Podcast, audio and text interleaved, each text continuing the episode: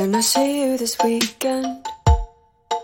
We can sit and just stare at the 就 ceiling. 他觉得我们不适合再在一起了嘛，嗯嗯，因为他不想时时刻刻都只以一个我的男朋友这个身份存活在这个世界上，他还需要他很多的身份，他需要跟别人去玩啊之类，而不仅仅只限于我们这个小小的二人世界，嗯，就是他他就没有办 Oh, 法继续下去了。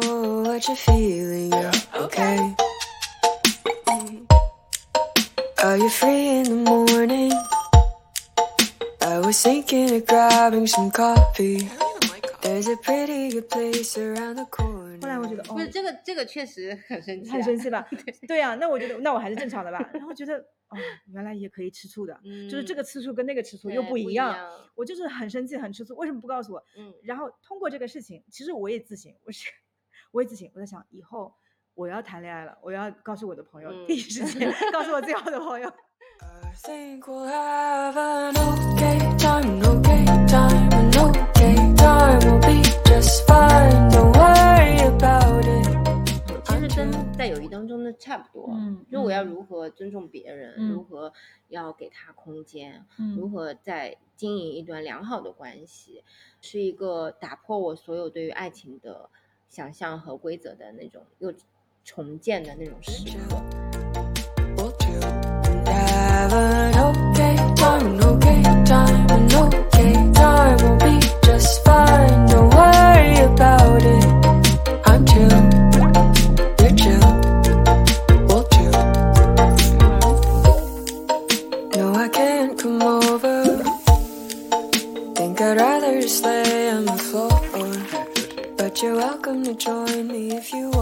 Hello Hello，新年好，这里是慢慢来吧，我是静。我是帕塔，然后这是我们二零二四年的第一期，对，这是一个全新的开始。欢迎大家收听慢慢来吧。嗯，在上一期我们，呃，其实也就没多少时间之前吧，我们在二三年的最后一期里面，我们也跟大家分享了前一年的这种各种高光时刻吧，然后也也许下了很多新年的愿望。嗯，然后，好啦，现在已经正式迈入了二零一四年，然后我就就听到大家就会彼此之间经常会祝愿啊，就是你新年要成为一个更好的人啊，或者说，嗯，我已经到了二零一四年，已经是新年了，那你有没有成为一个更好的人呢？呃，钟声一响，我能够马上做做那个更好的人吗？对，就是就是有时候我们好像觉得跨过了这样的一个年关一个门槛，你就立马能够获得完全不一样的东西，然后去年所有的烦恼你就可以全部都抛掉，今年就可以重新来过，然后自己也仿佛一键升级了一下，就马上变成你自己的什么一一点五、二点零的这种版本了。嗯，好像那种时间的累积就可以完全的在人的身上做一个叠加，但其实事实上不是这样的，对吧？对，就是我们，嗯，所有的改变都要从一个就是量变嘛，然后再变成质变嘛，你肯定要有一个嗯积累的。就我一直觉得说，我们人生就仿佛像一条河流一样，一条小溪吧，在我们出生的时候就是一条小溪，最细的小溪对，它在慢慢的向大海流去。但这个过程当中，我们会遇到各种各样的人，然后每个人也都是一条小溪，然后我们可能会在很多的呃交错和碰撞当中，我们走到了一起，然后这个人或者这这条溪流跟我们之间汇聚在了一起，我们身上就不可避免的被呃沾染到了他人的这种气息，然后也许这条小溪它会一直陪着你一路往前，但有可能就在经过某一个转弯角的时候，我们又分道扬镳了。嗯但是，当你最终奔赴大海的那一刻的时候，嗯，就是你不可避免的，你身上还是留有它留给你的这种变化和改变。但是呢，你会发现这些东西好像都已经成为了你的一部分。在我们流向大海的这个过程，嗯，那其实他身上可能也会留下我们的那些，就是相互交错的时候，呃，然后导导致我们每一条这个小溪会稍微宽一点，哎，再宽一点，再宽一点，嗯，然后最后流到这个这个大海里面，就是以一个相对来说丰富的、复杂的，嗯，更有趣的灵魂注入到嗯大海里面。所以，我们其实今天就想聊一下，在我们的生命当中，那些经过过我们的生命的人，无论他一直留在我们的生命里，或者跟我们只是可能惊鸿一瞥，就再也没有相见的机会了。但是他们又对我们造成了哪一些影响？然后嗯让我们成为了现在的自己。就是蔡康永，就是我记得他讲过一个话，就那些经过你的人，像这种什么山川河流经，就是流嗯。经了你的身上之后，你身上就会有一些形状，然后就可能是被风吹过的形状，或被流水呃洗涤过的形状，然后这些形状慢慢的、慢慢的，它就长成了你自己的样子。啊，嗯，他的某本书，就是他他，我记得他讲过这种 话，嗯就我就觉得确实是这么回事，就人跟人之间是不停的在在进行的某一种交换，交换的，嗯，嗯。所以把话题放到了人生跨度上的话，我觉得最开始大，对，但就我会最想最开始想到就是小时候，嗯，嗯，从我的生命的起源开小时候始，从一条非常非常窄的小溪嗯聊起，嗯，我觉得那个小嗯时候的事，现在回想有什么影响比较多的？那其实就是自己的父母，对，我觉得小每个人的小时候，因为你可能生活的那个世界就是那么大嘛，就是在你的家嗯庭跟你的父母在一起，在小时候，父母肯定是对你的影响是非常大的。嗯或嗯者更具体的说是母亲，可以这么说，吗？就尤其是作为一个女孩子来说，母亲对你的可以说伴随一生的主题吧。在你的人生当中，你觉得你妈妈对你的影响，就嗯比较大的、比较深刻的有哪些呢？不管是女孩子还是男孩子，就是妈妈肯定是影响，就是说最深的那个人，因为她是你出生之后，可以这么说吧，就是第一个依偎依偎在她身上的人。我近期学的学了那个心理学依恋关系，其实也是通过呃婴儿和妈妈这个相处的这种，就是妈妈暂时离开，然后婴儿的反应来反映这个人后面影射到的一种亲密关系。我觉得我妈妈跟跟我的影响其实是非常巨大的，而且非常深的那种影响。非常有意思的是，在后来我观察到，嗯，某些地方我跟我妈妈是非常像的像的像的，但是有一部分我跟我妈妈是非常不像的。嗯嗯，就在我身上体现可能会体现在两方面，其实这个不像的部分也是由他而而启发来的。对，就是嗯，当你认可的那一部分，你就会跟他比较相近；还有一部分是你想逃离的东西，或者不认可的刻意的远离他，所以嗯。可能会嗯、呃在下意识的选择出与这个行为完全截然相反的一种行为模式。是。嗯。我记得在我其实也不是很小了，大概是嗯初中的时候吧，就有一天我在外面受欺负了，嗯然后我回去就大家一一家人在那里吃饭呢，一大桌子，然后我就很生气的跟他们说啊，今天我在外面被欺负了，怎么怎么怎么样，就是很生气的一一副样子。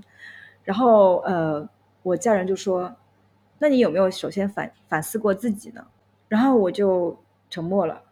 因为我觉得当我跟他们表述这个事情的时候，呃，他应该支持我，嗯而不是说让我反思。然后我当时其实有一点惊到了，你你怎么 胳膊肘往外拐呢？你惊到了！我我惊到了，我觉得这种事情在我小时候发生，我就觉得非常的习惯了，就是我从小就是在这种模式长大的。嗯，就我觉得，我遇到任何事情跟他们说，他们一定会第一个怪我，就我根本不完全毫不惊讶。那我的环境可能比你还要再嗯 open 一点，我还是我还要再幸运一点可能，嗯嗯，所以那是我我懂事之后就是好像第一次为数遇到嗯第一次遇到，所以嗯我印象特别深刻，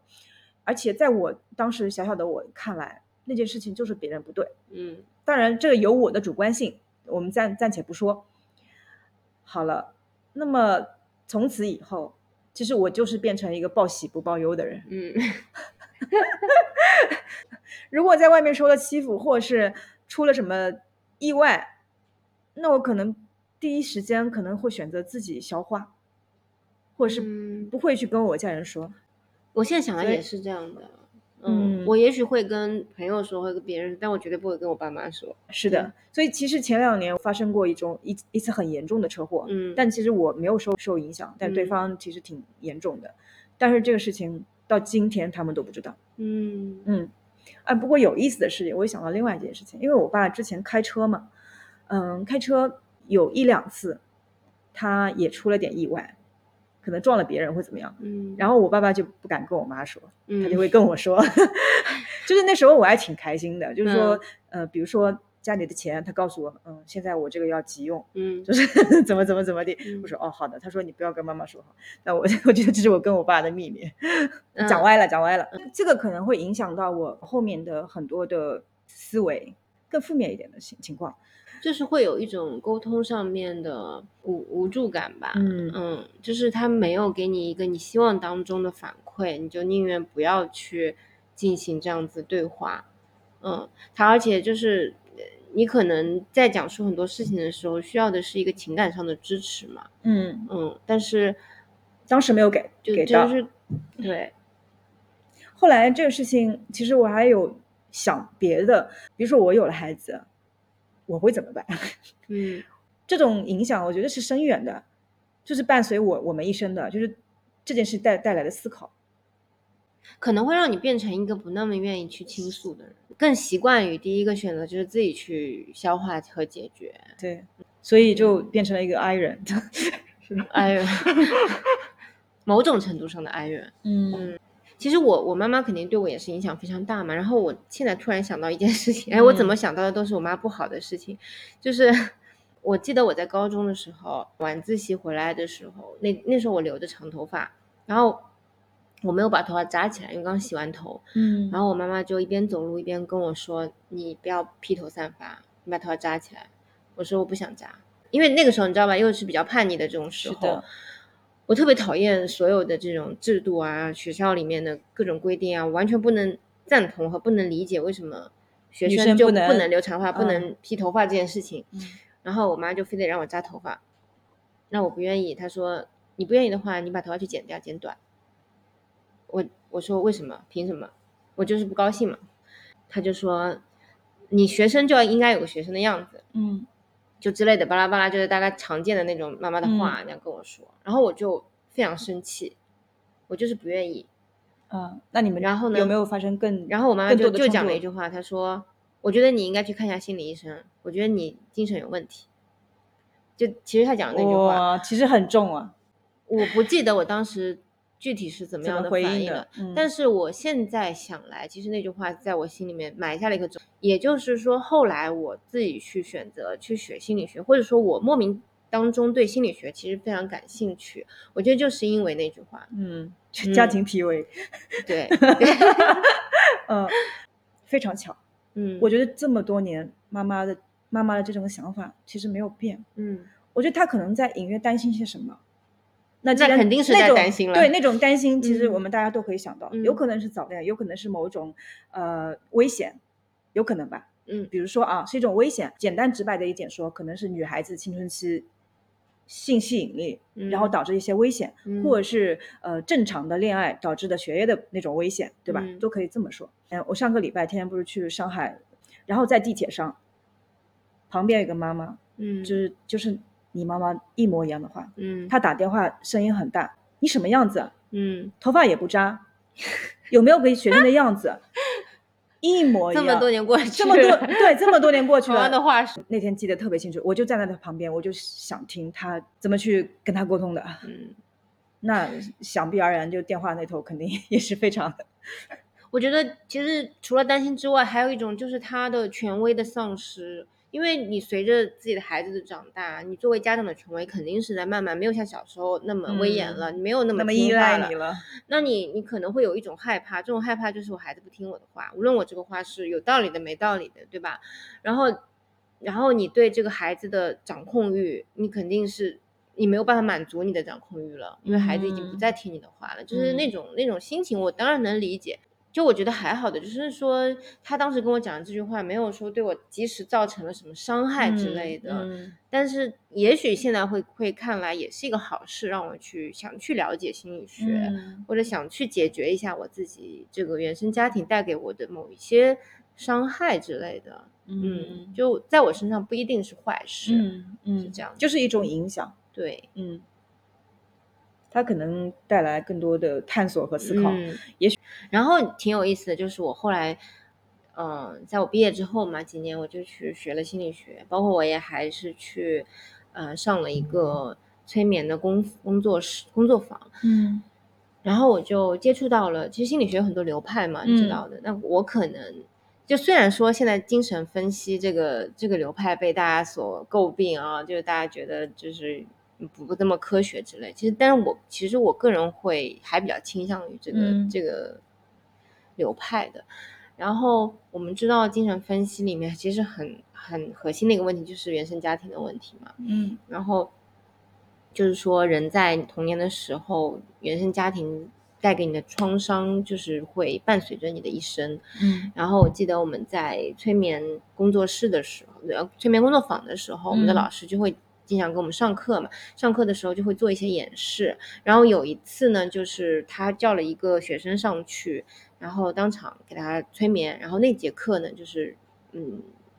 这个催眠的疗法就是让你嗯回到当时。你曾经经历过的一个创伤当中去，嗯让你去，这是一种脱敏法，就让你嗯重新回到那个场景当中，嗯再经嗯历一遍那种痛苦，嗯然后不断的以毒制毒，对，不断的去经历那个痛苦之后，你就可能没有 那么呃，这创伤对你来讲就没有那么大了，嗯可以慢慢的就脱敏了嘛。嗯产生了耐受。对，那个是女生吧？一个女生，她是我想问一下，她是自愿的吗？自愿的呀，我们都是、都是去上课的学生嘛。然后其实挺奇怪的，就是说在这个治整个治疗过程当中，因为我们下面全部都看得到的嘛，治疗过程当中，呃，他是被催眠了，然后被带进了他曾经小时候的某一个场景当中，跟他妈妈进行了一个对话。然后当时呢，因为他家里也是有有哥哥还是弟弟的，就是有嗯男、男生的，他作为一个女生是。等于说重男轻女吧，这个嗯意思就不被他爸爸妈所重重视的那样的一嗯种创伤，然后他就崩溃大哭。回到那个场景之后，他就回到了他的小时候，经历那个场景，真的哭得很伤心。但是当他催眠结束之后，他就说，其实那个场景他根本就不记得的，就是说在他的嗯记忆当中是没有那一段的。天呐，就嗯我觉得这个好玄学啊，就是然后老师就跟我们解释说，人的记忆其实是有选择性的，有些啊时候你为了保护你自己，它就会自动的形成一种防御的机制，主动帮你屏蔽掉了这一段创伤的回忆。嗯，呃，但是它在你心里产生的影响肯定是已经产生了的嘛，就是已经存在的。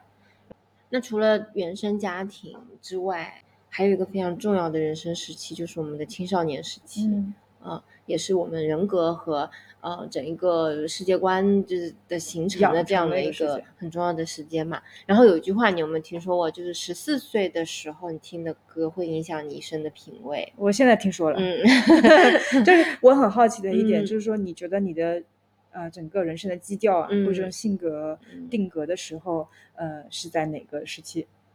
就十几岁的时期，我觉得嗯能具体一点吗从我初一到高三吧，哦嗯，就六哦年。嗯，因为我当时就是说经历这个时期的时候，我自嗯己感觉我整个人好像蜕变了一样，嗯，就是我能明显感觉到这个时期。那我的这个时期是就是从高一到高三，就是可能初中就不在我这个感受之内了，嗯嗯。就是那后面三年那其实每个人他的这个时间段不太一样的对。我就嗯觉得从我自己开始选择我能够看什么书，我自己去看；我选择去听什么音乐，然后选择去看什么呃电视，可能还没有选择权，就 是说，对，就是你自己选择获取哪些信息的时候，才就才是你真正意识到你的自我整一个开始建立的这个过程。嗯嗯，我嗯我的话就是大概从初一开始，然后我觉得我的整一个这个时期，呃，被三个男人紧紧的占据。哪三个男人？我产生了深深的嫉三个男。人，一个是金庸，嗯金庸先生，一个是韩寒，还有一个就是，呃，周杰伦，就是三个还挺不一样的，就就是各式各年样的龄跨，度非常丰富的三个男人。对，但就是挺，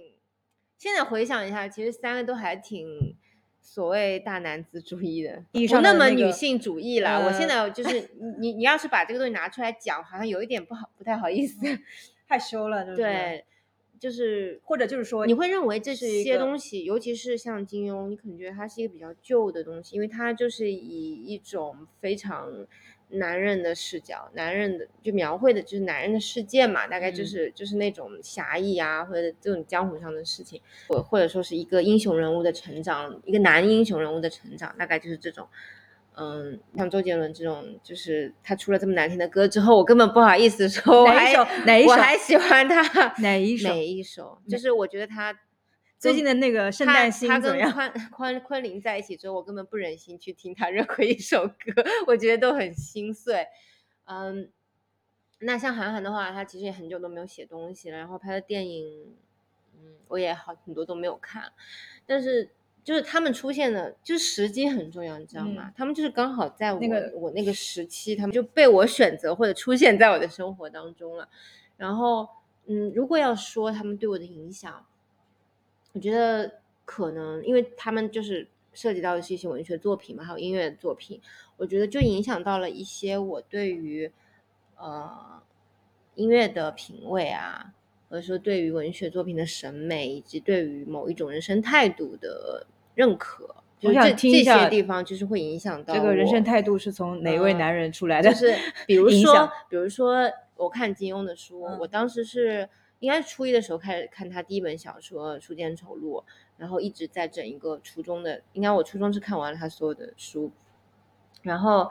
我就非常非常记得的一个场景就是，当我看完《天龙八部》的时候。呃，那是一个下午，我跟在可能在某节自习课上偷偷的看他的书。当我把最后一页书合上的时候，我真仿佛整个人就感觉到了灵魂的升华，我就仿佛我自己站在五岳之巅，你知道吗？就是 最高处巅峰，就站在最高处，然后俯瞰这个整个人世间，这个、嗯这个苍生，这片江湖，就是我感觉我的站位已经非常的高，格局非常的大。就是这样的一种，整一个站在了同学们的头上。真的，我觉得那一刻我看到了整一个世界，就一个上帝视角。我就感觉嗯某种程度上来讲，它其实一个是，就是我对于就世界观的一个一个改变，就是眼视野的整个，呃，就是格局吧，就是整一个打开。然后包括他其实里面提到非常多的一些中国传统文化的，就诗词也好，或者琴棋书画这些东西，我是从他那里开始了解，然后喜欢上的。嗯，然后，嗯，然后，哎，那是怎么样的嗯契机你去开始看金庸的？哦，看金庸是因为我我伯伯，因为我伯伯是一嗯个爱看书之人，爱看书之人，然后他嗯就推荐我，他们会推他小时候，呃，我小时候他经常会推荐我看一些书嘛、之类的，嗯然后有一次他就跟我说，你可以尝试一下看看金庸，嗯，然后你就把这个听进去了。所以其实你还要是他带我去你还要加上一个男人，好吧？嗯就是你的对伯伯。对对对，他是我的领路人。就包括其实后来武侠的小说跟电影，包括我一直心里非常想成为一个女侠的这种这种梦想，其实都来自于那个时候。嗯，嗯，然后第二个韩寒，韩寒呢？因为韩寒大家都知道他那时候他也是刚刚新概念作文出来嘛，嗯就是他是一个非常叛逆、非常呃反权威的这种这种姿态出现的。然后我也是第一次知道，原来文章可以这样写，原来我们可以不去遵循那些呃所谓的权威那些老师和那些那种社会上位者制定的那些规则，就是嗯他有一种精神，其实是非常的激励着我的，就是一种批判的精神、质疑的精神，永远不要随大流的这种精神。嗯，也是在那个时候就带给我非常深刻的这种就是改变和影响的。嗯，然后就是他打破了顺从的制度，，对然后这种精神，嗯就是一直影响影响着对你，，就是一种独立思考的精神，而不是一些作品。对他作品我也很喜欢，因为嗯就是他这些思想其实都是反映在在他的作作品里品里面。嗯嗯，周杰伦的话，我说实话，其实就是我现在知道我比较自己比较喜欢的音乐的呃风格，会是比方说 hip hop，嗯比方说 R&B，节奏感会更强的音乐。其实我这个是我第一次接触 rap 呃 hip hop 之类的，其实我就是从听周杰伦开始的。嗯然后包括他方文山的那些词嘛，嗯我就记得我那个时候上课我就会默写方文山的词，就是默写每一首歌。就是考的怎么样？考范特考西什么的试怎么样？？考试考试如果考他这个歌词的话，我肯定你100可以一百分，我全部嗯可以默写下来。我就觉得哇，歌词也能这么写，就超级厉害。嗯，就是他让我发现了我我在音乐上面的审美吧。嗯嗯，大概是这样子。我我现在回想我当时呃听的歌，有时候我跟帕塔去 KTV，他唱的是比较欢快的，就是不像苦哈哈那种。然后我会经常那种情歌、对对悲伤情歌、苦哈哈那种。嗯其实现在我们深究，就回去一下，就是在这里我们呃找到了一个答案，就是嗯你刚刚说受杰伦的影响，嗯然后呃，那在我的青春时期，大概呃是在我估计是在高中吧，可能会是在呃十七岁左右嗯，那个年纪。十然后几岁那年的雨季，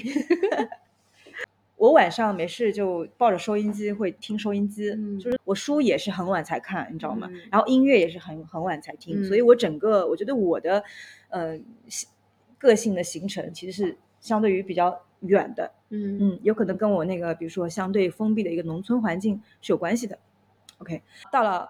呃高中了，不知道哪天有有了一只收音机，这这个玩意儿 可是好东西呢。然后晚上睡不着，嗯，各种各样的，比如说当时呃叫男生宿舍，还有绘声绘色，一些什么成年节目啊，这种嗯我也听到了，所以听得很开心，听得很开心，有一些奇奇怪怪的 那些那种信息，嗯而且平时你是 get 不到的，那种夜深人静的时候，这种啊个人升职问题嗯 就出来。嗯，那其中有一档我是叫文，当时是文化先锋节目，叫、嗯呃绘声绘色。其实他会呃主播叫惠子的这档节目是也是影响了我非常多的影响。他从文化到音乐都嗯有不同的嗯影响，因为呃绘声绘色有不同的板块，他可能会分享他看的电影，然后分享他个人的故事，或者是他听来的故事也可以。呃，还有一些因为 DJ 嘛是有很多很多碟的，很多很多嗯歌的，所以他也会放碟。到今天都记得非常清楚，他的第一期节目嗯就是 开播的第一期节目，第一首歌就是许美静的《城里的月光》。嗯而且那时候那天还正好跳碟了，然后所以说那时候我听的是什么？许美静啊，呃，任贤齐啊，嗯，都就是情歌那种感觉，就是嗯晚上嘛，就是一的时候，嗯或者是疗愈的时候。后来所以在 KTV 里面就开始唱那些，哎，所以就是说，你你看吧，那个时候你听的歌，嗯就是即便你现在很久没有去听它了，嗯但如果有一天你突然听到它，你还是马上会拉回就是那种很熟悉的感觉，嗯然后你就会回到那种那个时候听它的时候的那种感觉场景。是的，其实当时自己也并不懂，而且嗯我也没有谈恋爱，我其实嗯很晚才开始去恋爱，所以就是好像就学着大人模样，然后为赋新啊，词强强强说愁愁的那种感觉。他会讲一些故事，呃，比如说他的某个亲戚的故事，姐嗯姐啊或者姑嗯姑的故事。就我当时印象深刻，就是说他在里面讲了一个他的亲戚，因为某一喜欢一个人，然后来到杭州，嗯就是追求他的故事。嗯然后他们在西湖边漫步啊，嗯之类的。然后我听了，哇塞，这也太浪漫了，就是嗯我一定要来这里。就是你看，我当时高中呃高一的时候听的这个节目，然后我、我到大学毕业，可以说七年七八年嗯过去了。我依然记得这个东东西，嗯在校那个招聘的时候，心里只有一个念头，就是把我这份手上的啊求职书投到杭州的某个地方，嗯，也不管哪里，反正 不管哪里。，对，就是看地域。嗯对，其实我觉得挺好的，就是嗯让我非常简单的垂做了直人生的很一大的个一个一个一个很一个决定。嗯其实它很简单，左顾右盼，因为当时刚刚毕业的时候，你根本嗯不知道。就自己的专业学了有什么用？嗯真的，我嗯当时在大学，我我觉得我都不知道我以后会干嘛，嗯呃，会干什么。但是就是只要你从一个小小的点切进去之后，哎，你就切入了这个正轨了。嗯因为他不是做那个传统的 DJ 嘛，那嗯后来他也也做了那个播客，所以现在我在这里，呃，聊播客，聊聊这个事情，我或者我们现在在做的这个事情，嗯，嗯，我觉得其实多少绝对是有带有它的影子，带了他的印记印嗯。记了。然后她是一个说话嗯很慢，然后声音嗯。非常非常好听的女嗯生，嗯。嗯，所以我可能也会刻意或者是无意去模仿她，嗯嗯。对，就这个可能也是你的一种审美，就是嗯你当时那么喜欢他，就是因为挺喜欢听他讲话。嗯嗯嗯，而且就是在电台里面，你知道非常神秘。嗯，那个时候也没有呃，网络还不是很发达，嗯就是你会想象他，诶，他什么样子，他嗯声音是什么样的，然嗯后他不上节目他在干嘛，就是嗯会会有这种遐想。然后嗯他今天又听了什么歌，他又回了谁的信，这个是最早的追星的那种，感觉，对就是其实就是追星了。嗯那说起那个电台了，我也想到我高中也有一个经常经常会听的一个节目，是叫什么？是杭州的 FM 一零七城市之声的一个嗯音乐节目，那个主持人叫刘超，他做的就是 hip hop 音乐的，嗯主题就是做 hip hop 音乐，然后我嗯。就从他那个节目里面听到了非常多的关于 hip hop 的文化啊，还有音乐的各各种知识什么的，嗯。然后也是后来我自己大学的时候也去呃舞团学街舞啊之类的，嗯嗯，就就是说，我觉得也是因为那个节目，我喜欢，就是我对嘻哈文化会更喜欢，会更了解，嗯，也是这样的一个通道。嗯嗯，我那时候也是每天晚上都听，对，是吧？嗯然后经常是这样子的，就是到第二天早上那个收音机还在响，就是你听着听着就睡着了，就忘记关了，然后那个电波哦滋一直在那里 响。嗯啊，很神奇的是，当时只是一个简单的关系，就是嗯。听众跟主播之间的关系，而且他在南京，我在江苏另外一个城市。嗯。其实我这个人也比较挨了，嗯。我知道，其实我知道他的联系方式，email 啊，或者是西祠胡同什么的，嗯，但是我我其实我是保持距离的，嗯。我我我觉得我应该保持距离，或者嗯。说我享受这个距离。但是在十年后的每某一天，我们遇到了嗯。啊、并且成为了朋友，嗯。就是嗯、呃然后又在一起，然后又呃因为各种原因，然后又好像不是那么走得近了。嗯总之就是一个比较比较神奇的经历吧。嗯嗯，但是包括到现在，我们也还是有有联系的。就是在刚刚过去的这个圣诞节，他还我还被惦记，很感谢惠子，嗯，给我给我准备了嗯非常特别的圣诞礼物。嗯，对，这就是人跟人之间羁绊吧，嗯对吧？嗯，嗯。就是一种也挺神奇的，嗯就是你可能没有办法预知到以后会发生怎么样的事情。嗯嗯，当时是一点都没有想到，嗯甚至是是刻意刻意回避的嗯，这种这种关系。对，我觉得我追星也会是那种我我不太会主动上前跟他有什么联系的人。啊哦，那我想起来，我有一次也是见过金庸本人，啊，就是他在杭州来开一个。嗯，一个亲吻见面会之类的吧，他那时候也已经年纪很大了，九十多岁了。然后我刚好有机会，嗯就坐在他后面，就就很近是吧？对，非常的近，就看他在那讲话。那我已经感觉到他，因为年纪确实很大了，就讲话也会比较慢啊之类，嗯思维也没有那么敏捷了嘛，我觉得还挺心疼的。然后，嗯，对，我觉得那是我可能接跟我的偶像最接近的一个时候。嗯其他，嗯嗯，就去看过周杰伦的演唱会，但是我就没有说真的在现实中能够认识到他们之类的。嗯，而且我觉得，如果有机会让我认识到他们，我觉得未必也会，就是一定会要去争取这样的机会。嗯保持距离其实挺好的，嗯很美。那我觉得，就刚才我讲的这些，都属于我生命，就还未曾出现在真正我生命当中的人。呃啊，对，嗯是的。那你其实我就我的也你你那个算是你的朋友了吧？他对我对更多的是尊敬，嗯我觉得还是一个嗯远远的我看着的、嗯我敬畏的我触不可及的一个、嗯一个形象，嗯因为确实就是这样一个形象。嗯嗯，然后朋友圈看到呃他遇到一些事情，包括他猫猫走了之后，他的状态不太好，那我其实也会心疼，但是我可能就站在这里。我心里有他，嗯可但是可能不会主动去问了嗯什么，嗯就是这样一种感觉。嗯，那就讲讲就是离我们关系更近的人。我觉得长大其实有一件事情就是一种关系的处理嘛，或者如何如何去经营一段关系，尤其是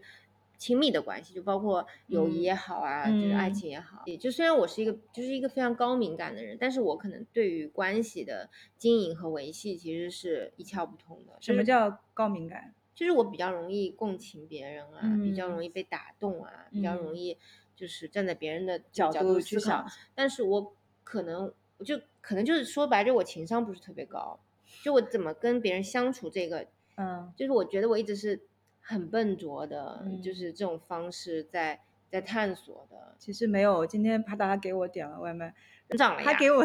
加了星星的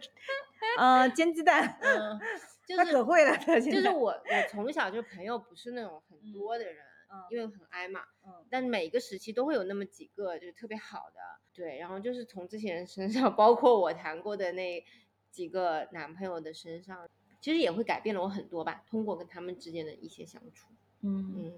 选选两个点说一下，嗯，比方说在友谊的这个这个部分，嗯我高中的时候就因为是同桌的关系，嗯就关系特别好，我们就成为了这种无话不谈的朋友。那时候我就是跟很多很多女生一样，就是比方说我去上厕所也得有拉着一个人一起去，去食堂吃饭我要拉着拉着他一起去，然后每天就会跟他聊天聊，呃，我看了什么书呀，我对哪个男生有什么呃感觉暗恋啊 什嗯么，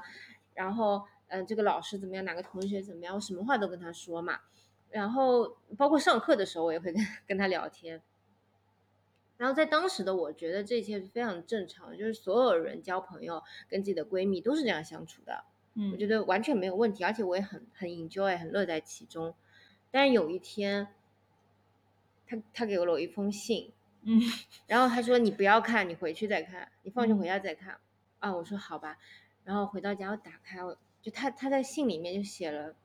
呃，就具体怎么写我忘了，他大嗯致的意思就是说，虽然我们关系很好，嗯但是我希望你能够给我一点个人的空间。嗯我们不需要每天要一起吃饭，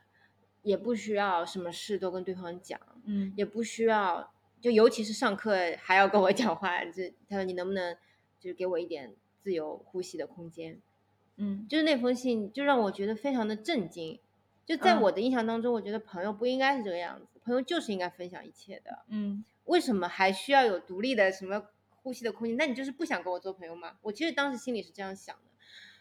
然后我就消化了很久，一个很失落，对我这个事情我非常的失落，然后我还在想我该怎么给他回信，就是、嗯这个事情其实困扰了我很多，然后包括第二天我都不敢跟他说话了，嗯因为我怕他嫌弃，就是就是不想理我嘛。嗯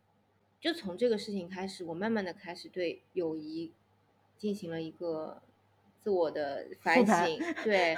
我就觉得那一刻我对友谊的所有的想象全部都被他击碎了。我再重新建立起来我自己的心目当中关于友谊的秩序，到底应该怎么样是好朋友？好朋友应该怎么相处的？嗯，就这个，我觉得对我来讲非常特别的一件事情吧。嗯就所以说，其但实是包括嗯到了现在，你有就是我们后来我后来认识的朋友，嗯可能就不会再出现以前这种事情了。就我嗯可能已经克制住自己，对我就后来其实我是认可的，就是友谊当中确实是需要自己的空间和自己的秘密的嘛。嗯我也开始学习怎么样去成为别人的朋友，然后去怎么跟朋友相处。所以现在我就是还是一个正常的，可以 跟别人进行一种一种友谊关系的这样的一个人，其实也是很感谢他的。嗯嗯嗯，其实那封信他也没有全部否定你的友谊，只是请求你给一点点空间。其实他，嗯，就当时的我可能不是我，我就有点晚熟，我觉得、嗯是嗯是，其实这个就我觉得我现在看来啊，也许嗯。我现在看来，我觉得这事情还蛮正常的，对，因为呃，像我自己而言，我可能跟别人交朋友，我其实我是会有一个给自己留空间的一个人，嗯，所以自己也需要空间的人。是的，嗯，只能说当时你可能还是比较 E 的，所以这也嗯。会影响你，影响我们。其实它也带给跟我们的友谊也是的。也会有影响如果我。一直是那样子的一种状态的话，我觉得以后我可能呃交的朋友就肯定不会是现在这些朋友了，嗯嗯，肯定就是嗯完全不一样的嗯一种一种友谊。呃，我当时就是刚刚参加工作，也有一个非常好的朋友。有一次我很生气，就是也是嗯女生嘛，就是我们一起玩啊什么的，哎，什么做什么都在一起。有一次她谈恋爱了，嗯他没有及时告诉我，嗯然后我就非常生气，我很吃醋。后来，后来我觉得哦不，是这个这个确实很生气、啊，很生气吧？对呀、那我觉得那我还是正常的吧。然后觉得哦，原来也可以吃醋的，嗯，就是这个吃醋跟那个吃醋又不一一样。我就是很生气，很吃醋，为什么不告诉我？嗯然后通过这个事情，其实我也自省，我是我也自省，我在想以后我要谈恋爱了，我要告诉我的朋友，嗯第一时间告诉我最好的朋友。可能在爱情上面就是会更加深刻一点吧。嗯嗯，我觉得就更深刻了。我其实跟友谊是一样的，呃，我对于因为友谊也是一种亲密的关系嘛，那可能爱情是在更之上的一种亲密嗯关系。我觉得其实这两个关系其实是高度重合的。对，嗯高度重合。但是你知道吧，就是你没有真正经历过恋爱的话，你是没有，你就就是你你还就光靠友谊的这个基础还不够是是没有嗯办法去完嗯成恋爱上的那种重 打碎和重建的。然后我我其实一直对于爱情的想象，在我小时候，呃，也是那种王子公主式的，就是受童话荼毒已久的那种人，那种那种儿童，对，就是觉得我们在一起，我就是全天下最相爱的人，然后我们什么事情都要在一起，然后要永远在一起。就是我觉得永远就是一个非常简单的，对我而言是非常简单能够说出来的承诺。然后对于爱啊什么，就是我就毫无保留把我的一切都给你，就是那种人。然后也是，呃，我大学的时候跟我非常非常喜欢的男朋友谈恋爱，嗯，但是由于我的这种呃不给过于的不给别人空间不，给别人空间的的这这种人哎，从 友谊那边一起，我们借鉴到那个经验，他又放在了爱情里面上，哎对，然后就是他就终于有一天他不堪重负啊，就受不了了，然后他就说，他他就说，呃，就是就是他觉得我们不适合再在一起了嘛，嗯嗯，因为他不想时时刻刻都只以一个我的男朋友这个身份存活嗯在这个世界上，他还需 要他很多的身份，他需要跟别人去玩啊之类，而不仅仅只限于我们这个小小的二人世界，嗯就是他他就没有办法继续下去了，然后我们就分手了。然后也是因为这次分 手，我就又开始陷入长达三个月的自我反省当中。我一开始，其实我以前呢，我从来都不会在想，就是这段关系的破裂，呃，会是我的问题。我都觉得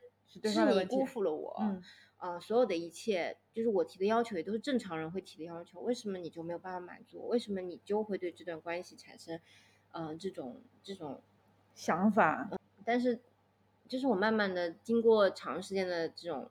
反思之后，我终于发现了，其实很多时候你需要从自己身上找问题。我就开始去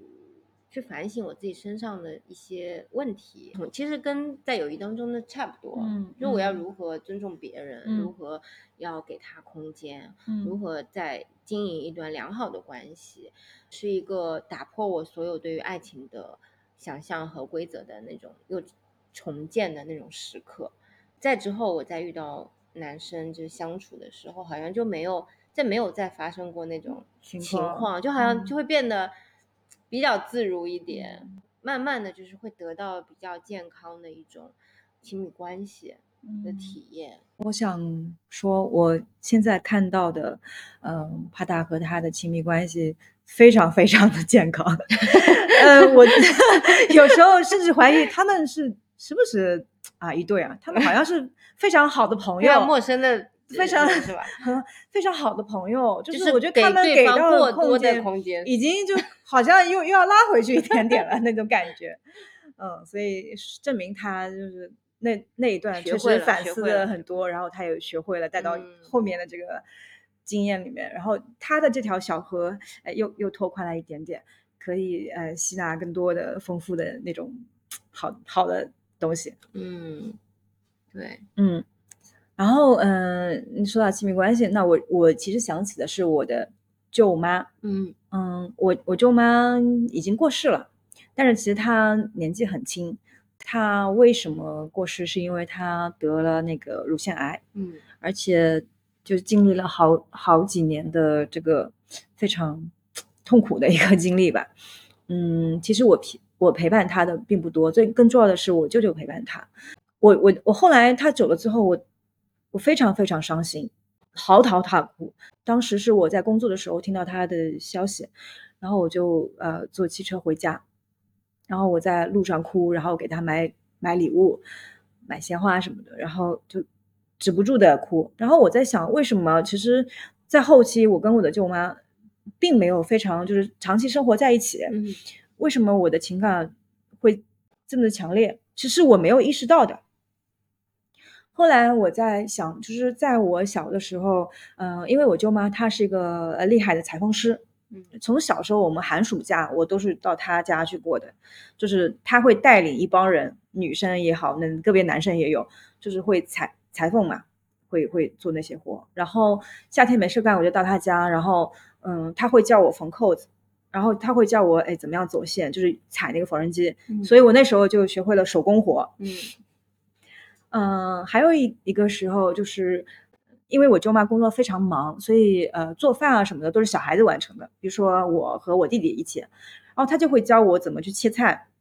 他会让我就是把左手弓起来，这样子嗯就会顶到刀背上面，就不会切到手指。嗯如果你用手指放在前面的话，就很容易切到手指。嗯但是手背的话会放在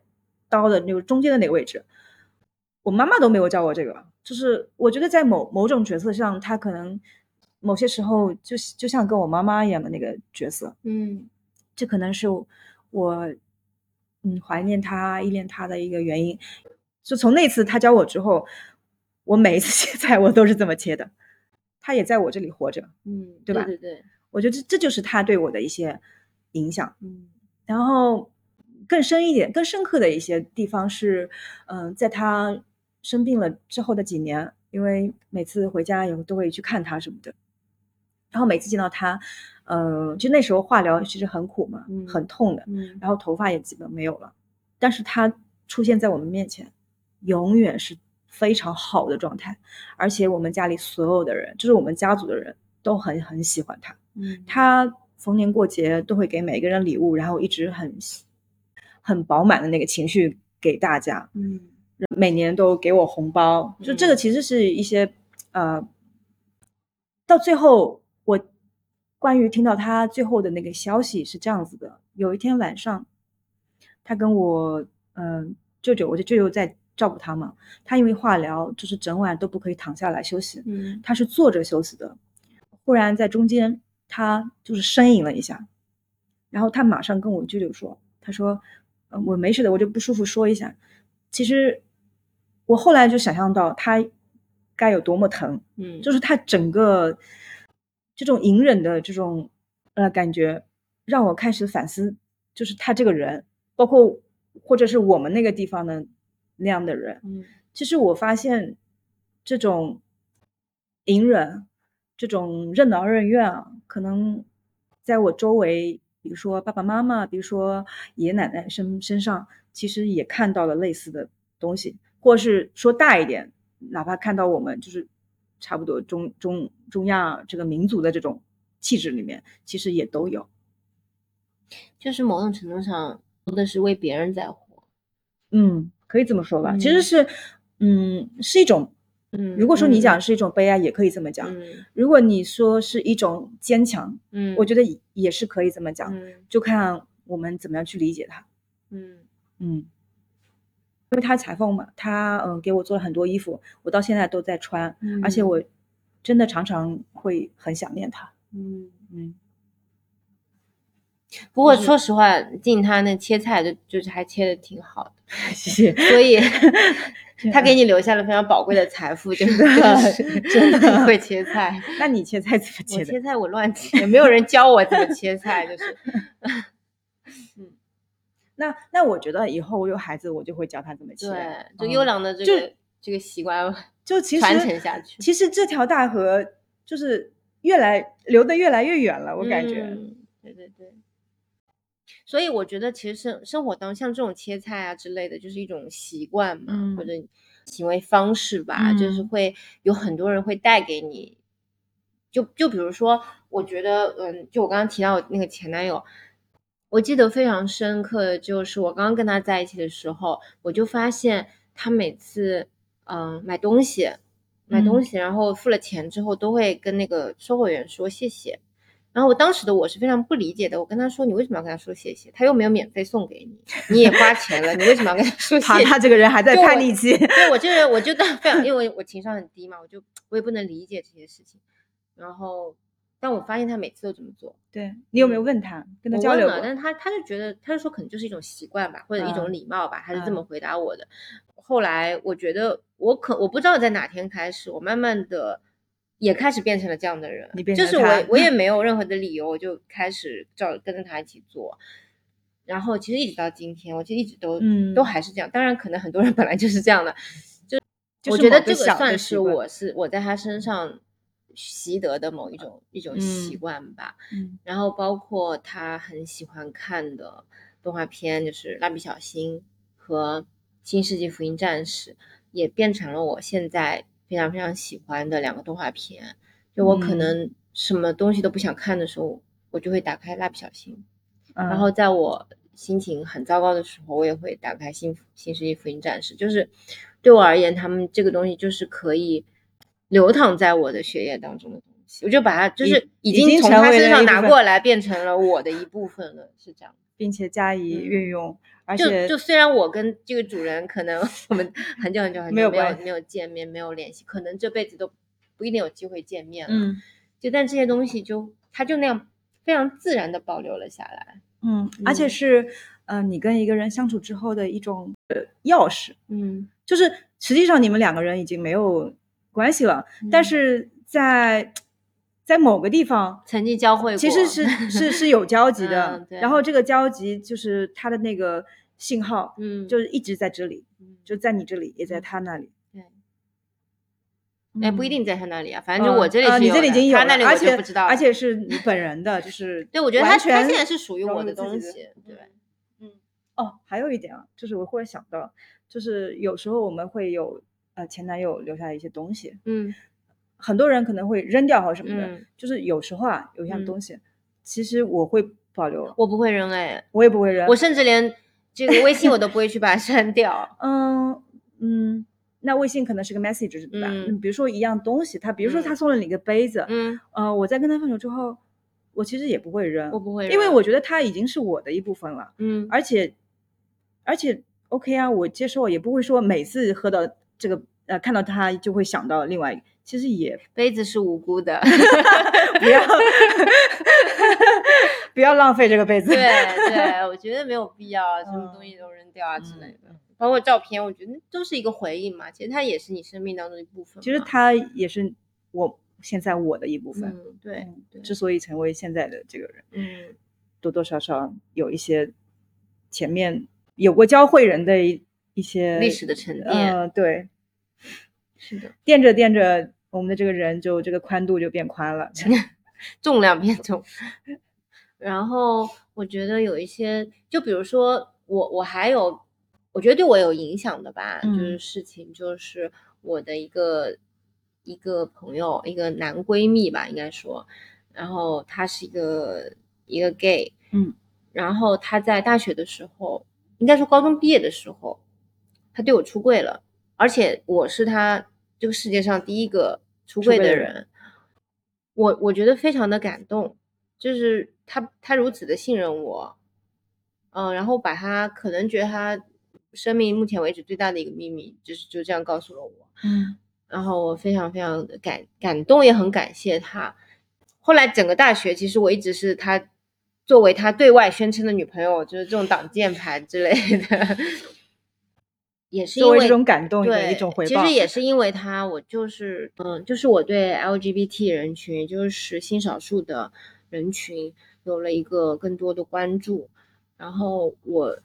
这种关注是从各个方面的，比如说我会一开始看非常多的这方面的美剧啊之类的，同志一就凡人，就对同志一凡 Q 一人，下，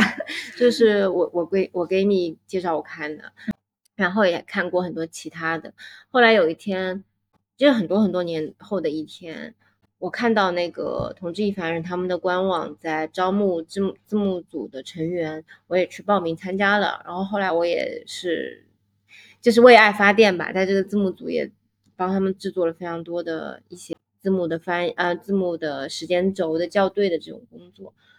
我觉得这些其实都是从当年他对我出柜的那一个啊，这也是对我的一个影响。就可能我现在是一个什么同人女啊，或者一个腐女之就类的，是因为从那里来的。对，但是、但是我觉得这是对我而言挺好的一个经历。嗯嗯，嗯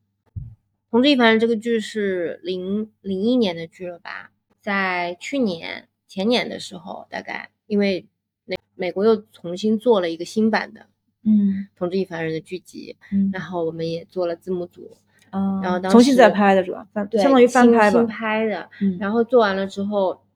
我我那个 gay 蜜就看了嘛，看了之后他就他就看到后面那个呃字幕组成员里嗯面，他就截图发给我，他说我看到你的名字了。我觉得这就是一个对于这很多最完美的一个解释一个一个一个回回应吧。嗯嗯嗯，对于当年那个回对应，我觉得是一个嗯，太过完美的一个回应。是的，嗯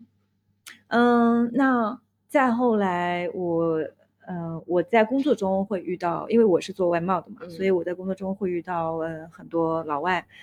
然后其实有很多工厂，呃，会跟我聊聊，就是跟老外交流这件事情。嗯，接触过，当然老外也有各种各样的老嗯外，嗯嗯嗯，其实他们都不太一样，但是有一点是很明显，就是说整体上跟中国人其实是非常不一样的，在思维方式啊、生活习惯可能都不太一样。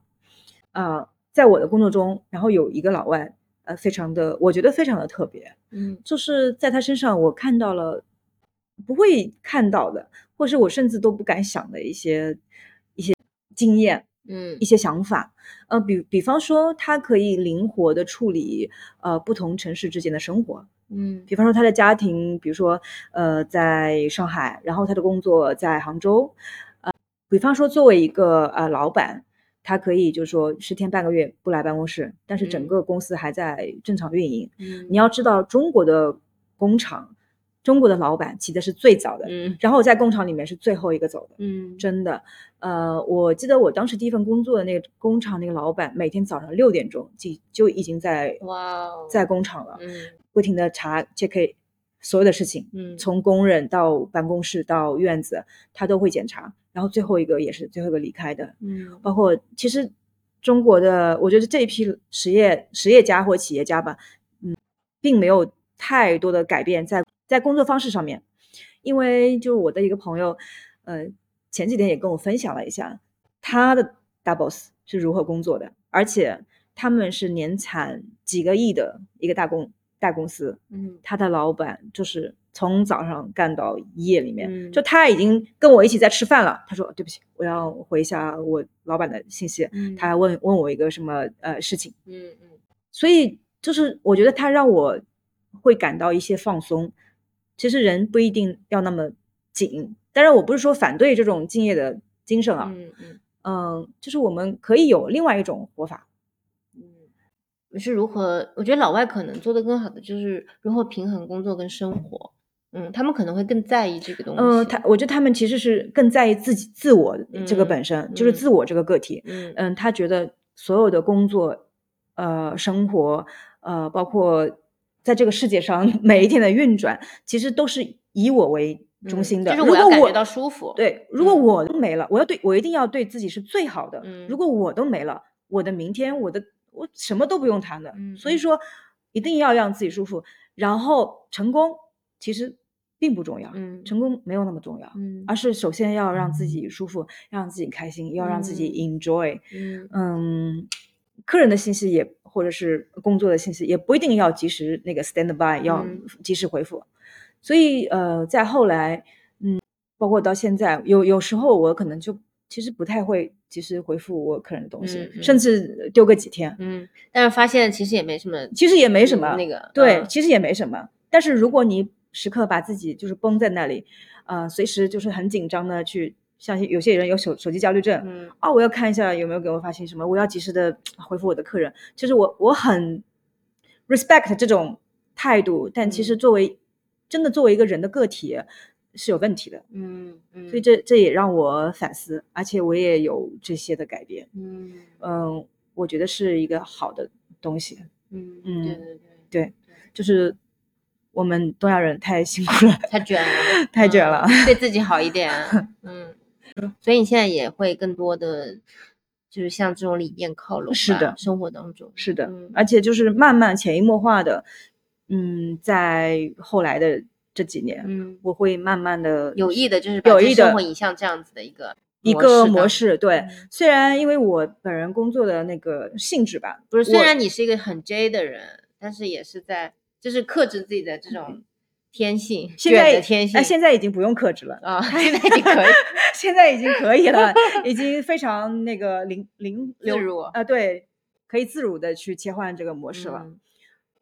哦，还有一点就是，呃，我不知道是是不是跟我的个性有关，就是我觉得，呃，从小的环境，从小家庭环境，或者是东亚整个大环境来说，我是可能相对是比较一个克制情感的一个人，嗯，就是或者是别人来说相对理性或者怎么样的，嗯。嗯、但是我看到呃，就是老外他们会不太掩饰自己的情感，嗯。嗯，愤怒的时候就骂，嗯，然后伤心的时候就 不开心不说话，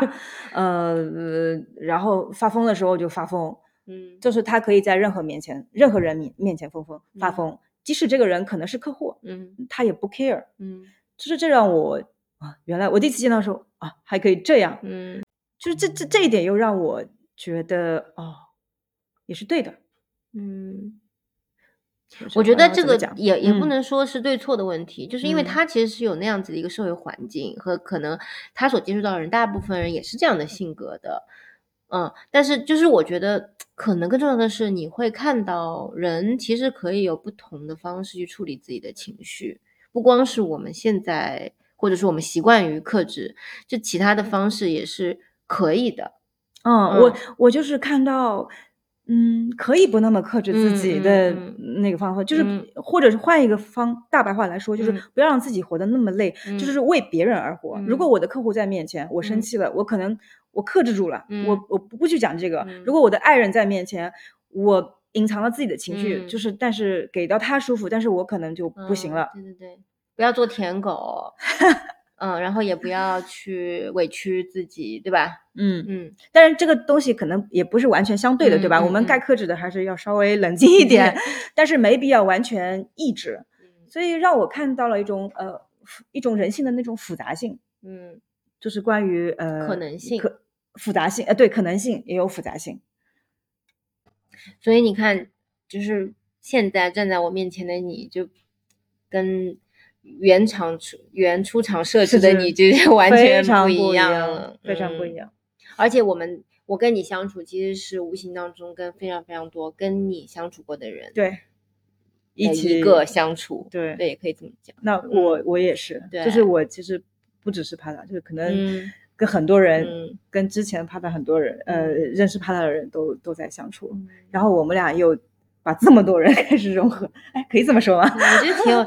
挺有道理嗯，很有很好玩的。嗯，对，人跟人之间嗯真的就是会有这种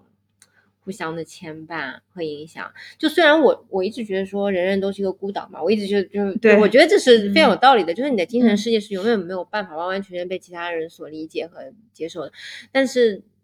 你不可否认的就是说，你之所以为你，一定是有很多人塑造的。如果真的把这些人记录下来，嗯，可能就是成成千上万个人，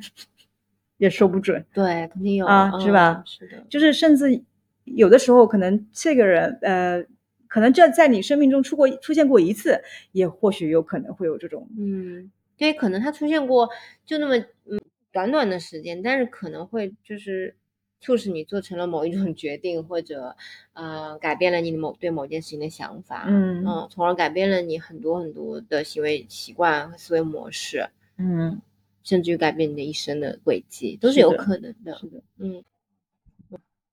那我们这集就差不多了，啊、但是在看到这个题目的时候，我其实难免会想到我面前的帕塔，在很多次的选题的时候，我们常常会说，把我们的友谊的爱情拿出 拿出来谈一谈，嗯，希望聊一聊，就是我跟帕塔的这个前世今生。上中下节。好的，那我们这期就结束啦。嗯，嗯，新年快乐收听，再见。拜拜。Don't kick up a fuss when I'm feeling in the